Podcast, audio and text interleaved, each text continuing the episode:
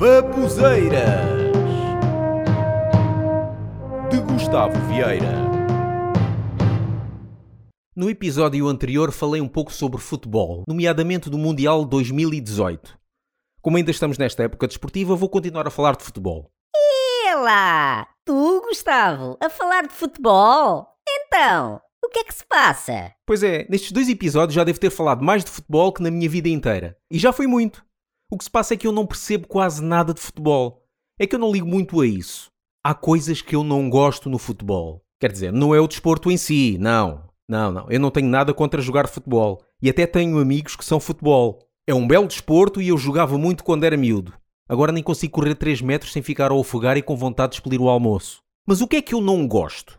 Por exemplo, das atitudes extremas de muitos adeptos. Não gostas? Estás a falar mal do futebol e da gente? Experimenta sair à rua que levas uma carga de porrada palhaço. Parte dessa boca toda que é para não estares para aí dizer que somos violentos. Também não gosto de ver quantidades enormes de dinheiro num desporto em comparação com outras profissões. Eu não tenho nada contra os jogadores, mas ver alguém que dá toques na bola com profissão ganhar milhões de euros, enquanto um professor, um médico, um bombeiro ou outra pessoa que provavelmente foi crucial para o sucesso desse jogador, só ganhar o ordenado mínimo, há qualquer coisa aqui que não está bem. Mas a que mais me irrita é a importância que a comunicação social dá ao futebol. Por exemplo, esta semana liguei para um canal de televisão e estavam a falar do Mundial, liguei para o outro e estavam a falar da crise no Sporting, e depois liguei para o outro e estavam a falar na corrupção no Benfica. E eram canais generalistas. Eu tive que mudar para o 24 Kitchen, um canal de culinária, para tentar ver qualquer coisa que não seja futebol. O pior é que a cozinheira estava com o cascol da seleção. Pronto, por isso, olha, desliguei a televisão e fui ouvir heavy metal.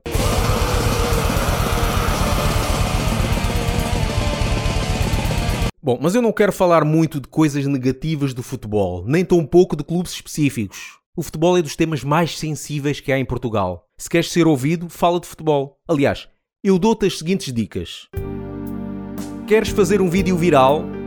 Faz um sketch sobre um clube de futebol. Queres fazer uma música de sucesso? Compõe uma música que fale sobre um clube de futebol. Queres receber elogios pela internet? Faz uma piada sobre um clube de futebol. Queres receber insultos e ameaças pela internet? Faz uma piada sobre um clube de futebol.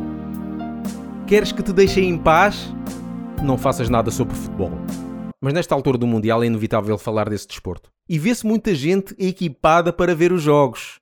Lá estão eles todos com cascol, smartphone com bateria totalmente carregada e as aplicações Facebook, Instagram e Twitter abertos.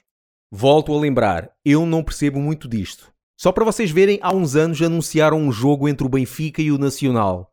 E eu fiquei confuso, porque pensei que o Benfica ia jogar contra a seleção nacional. E há muitas expressões no futebol que eu não sei o significado, mas vou aprendendo aos poucos. Como por exemplo, aprendi este ano as expressões hat trick e trivela. Mas faz-me confusão. Isto porque hat trick, ou hat trick, sei lá, normalmente é associado a quem marca gol três vezes seguidas num jogo. Já a trivela é um tipo de remate executado com a parte exterior do pé. Eu tive que ler isto na Wikipédia.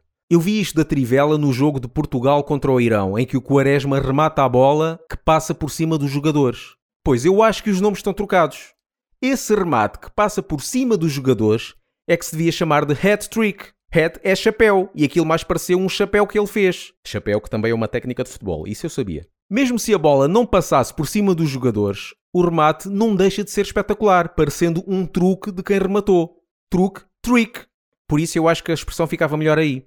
E quando se marca gol três vezes, é que se devia chamar de trivela. Tri, três. E as expressões oficiais para designar certos elementos do jogo. Por exemplo, nos meus tempos de miúdo eu ouvia a expressão fora. Agora ouço lançamento de linha lateral. Aliás, eu antes pensava que fora de jogo era mesmo quando o jogador saía fora do jogo.